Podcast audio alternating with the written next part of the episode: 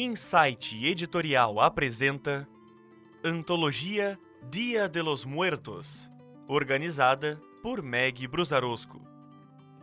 Produção e narração: Pedro Branco, com a voz de Letícia Pimentel.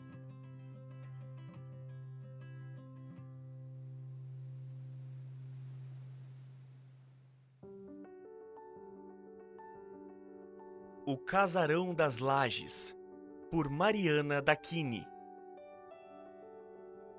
Produção e narração: Pedro Branco, com a voz de Letícia Pimentel.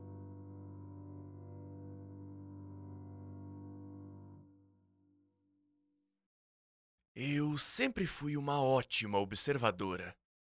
Ouro Preto. Essa é uma daquelas cidades que guardam sua história, seus segredos e suas memórias preservados.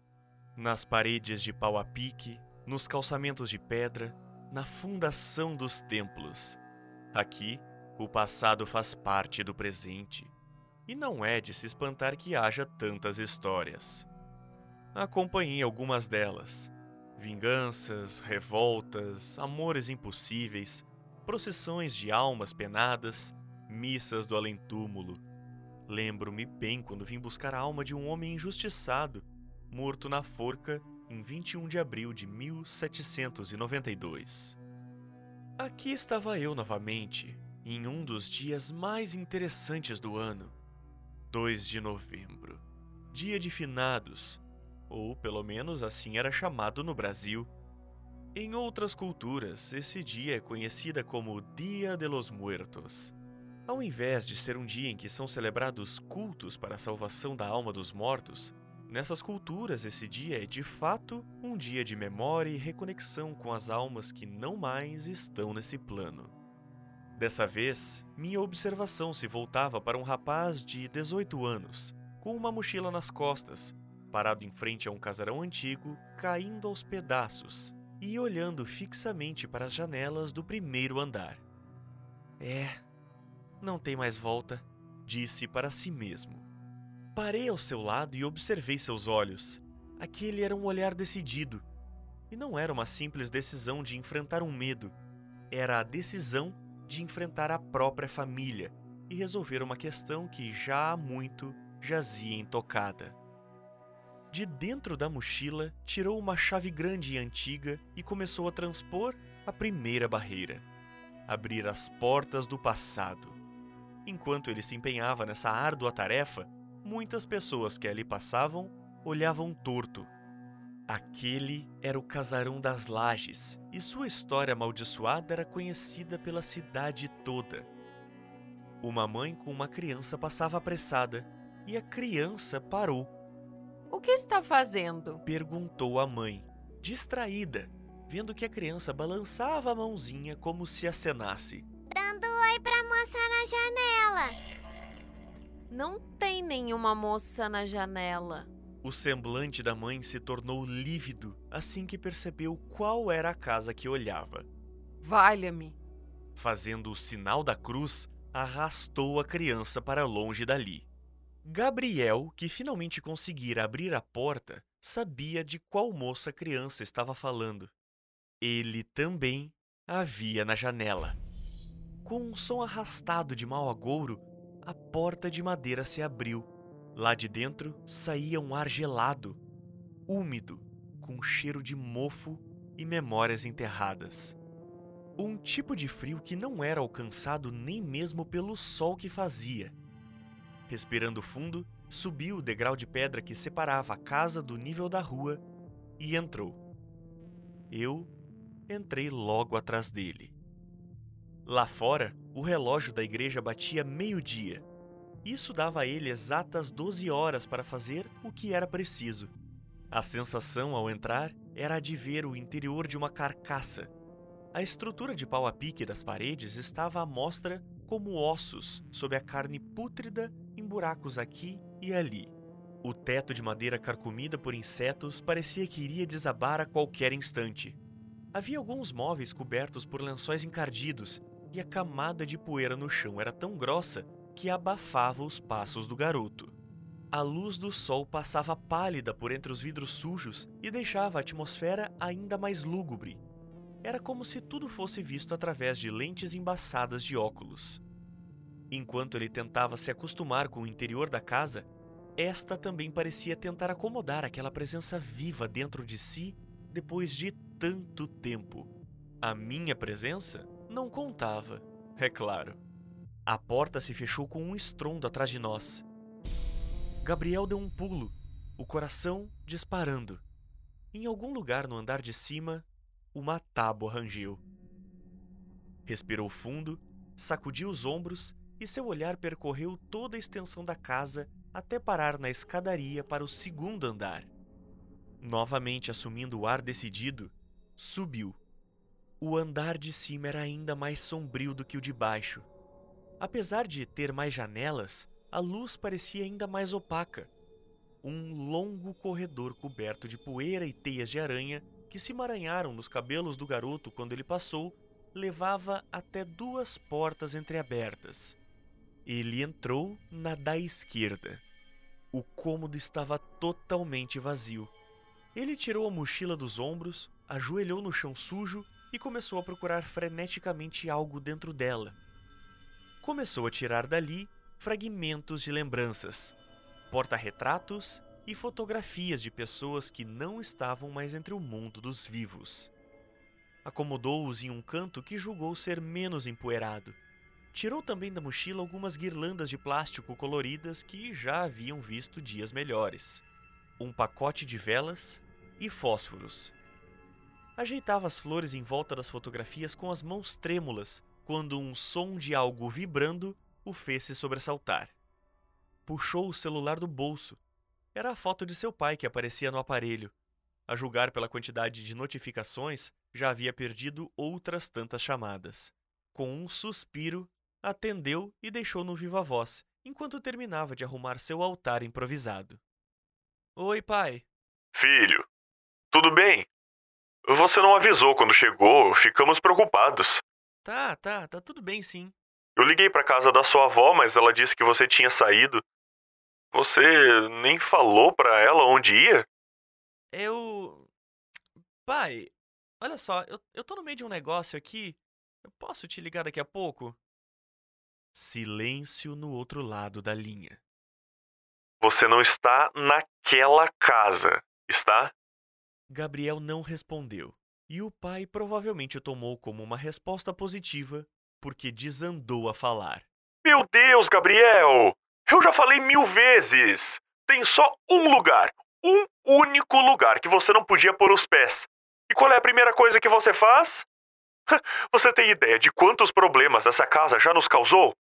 Enquanto Gabriel revirava os olhos para o falatório do pai, um dos porta-retratos que arrumava escorregou de sua mão, quebrando o vidro e deixando cair a foto. Xingou baixinho. Gabriel! Tá me ouvindo? O garoto respirou fundo antes de responder.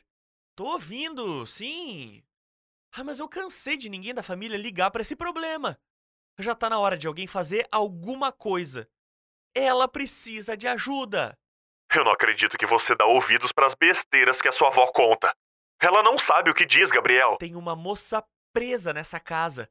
Ela é da família e eu vou ajudar. A cidade inteira conhece a história. Minha avó chora toda vez que conta, pai. E é só isso! Uma história!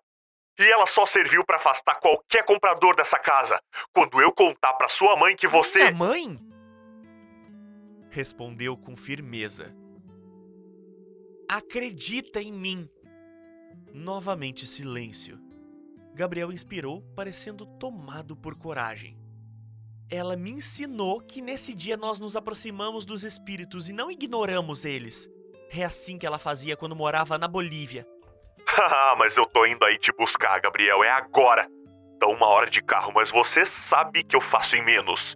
O pai desligou sem esperar resposta. Gabriel olhou no relógio. Seu tempo havia diminuído consideravelmente.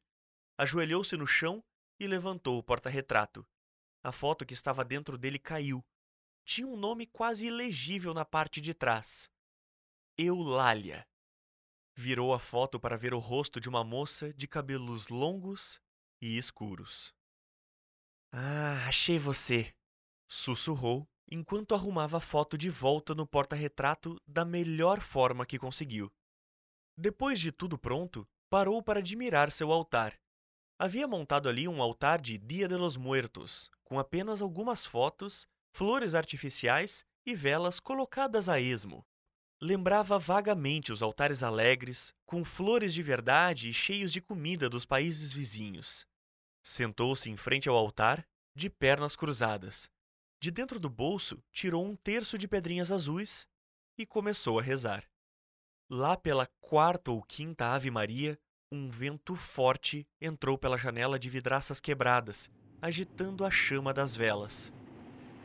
Gabriel arregalou os olhos. É. É, é você, Eulália? Eu. Eu quero te ajudar. Passos e madeira rangendo. Ali, debruçada na janela, estava uma garota magra e de longos cabelos negros, chorando baixinho. Ele não podia ver seu rosto. Não, eu não vou. Ela soluçava. Ele se levantou devagar, aproximando-se até tocar seu ombro translúcido. Ela virou-se repentinamente para ele.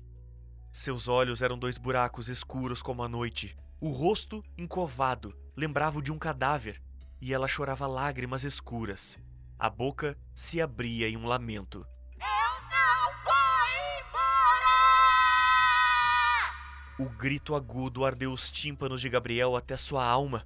Ele pulou para trás, a boca aberta, sem conseguir gritar de medo enquanto encarava o espectro. Um vulto escuro passou entre a moça e o garoto. Aquilo me chamou a atenção. Gabriel caiu no chão batendo a cabeça no batente da porta e lá ficou. Na sua canela dava para ver a marca rocheada de cinco dedos. O espectro da moça e o vulto sumiram. Aproximei-me de Gabriel e vi que sua cabeça sangrava.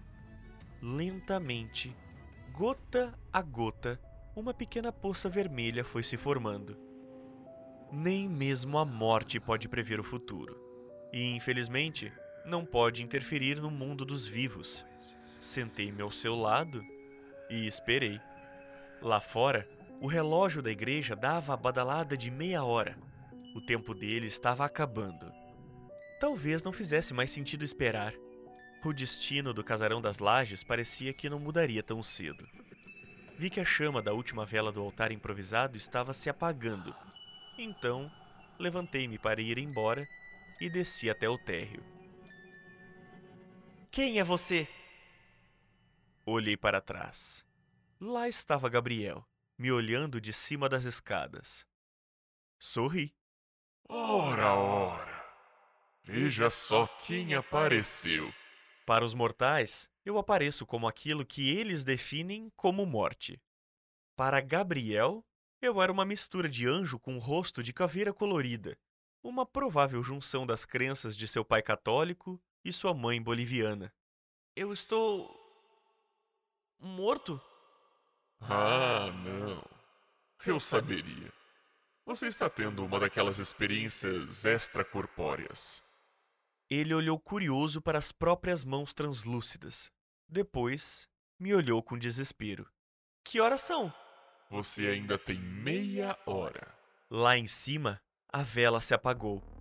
No mesmo instante, puderam ser ouvidos barulhos de vidro quebrando, móveis arrastando e gritos. Gabriel correu para cima e fui em seu encalço. Ali estava seu corpo, ainda respirando, e o corte que parara de sangrar. Na janela, a moça da foto agarrava-se ao parapeito enquanto um homem mais velho, vestido com um terno escuro, a puxava pelo braço. Você vai! O homem vociferava. A moça chorava. Eu só queria encontrar com ele de novo. Por favor, pai! Ele a largou e deu-lhe um tapa no rosto. Não! Você vai fazer o que eu mandar. Vai sair dessa merda de janela e se casar com. Para! Os dois olharam para Gabriel. O rosto do homem também tinha os olhos vazios e escuros. Você vai deixá-la em paz! Deixou que ela definhasse na janela, não deixou que fosse feliz. Chega! Isso tem que acabar! Vai embora dessa casa, moleque! Ou eu vou te matar! Ele recuou, mas olhou para mim por cima do ombro. Você não vai fazer nada? Ela sofreu a vida inteira, não tem descanso nem na morte? Para que é que você serve afinal? Bem, aquilo soava como um desafio. O espírito do homem avançou para Gabriel. De trás dele, eu saí, majestosa e aterrorizante. Pelo menos aos olhos do pai da menina, que me via como um demônio digno dos piores pesadelos. Eu não posso interferir no mundo dos vivos, mas, como Gabriel sabiamente havia lembrado, estávamos no meu reino agora. Você, Vicente, impediu que sua filha fosse embora até após a sua morte. Você não é digno de estar aqui. É chegada a hora de aceitar a sua morte e deixar que sua filha se liberte! Não! Não! O homem estava aterrorizado. Até que aceite o seu destino, você estará condenado a viver este momento de novo e de novo! No chão da casa, um portal escuro se abriu. Vicente, o pai controlador, começou a cair enquanto gritava, enquanto sua alma voltava a se fundir com a casa. Ele tentou puxar a filha, mas Gabriel a segurou. Quando tudo acabou, o espírito de Eulália se elevou. Ela agradeceu Gabriel com um sorriso, antes de soltar a mão dele. Quando o relógio da igreja bateu uma hora, Gabriel acordou de um sobressalto, ouvindo os passos de seu pai subindo as escadas e com a cabeça latejando. Dizem que nunca mais viram a moça na janela, mas algumas vezes ainda conseguem ver um homem de expressão amarga, gritando como se pedisse que o deixassem sair.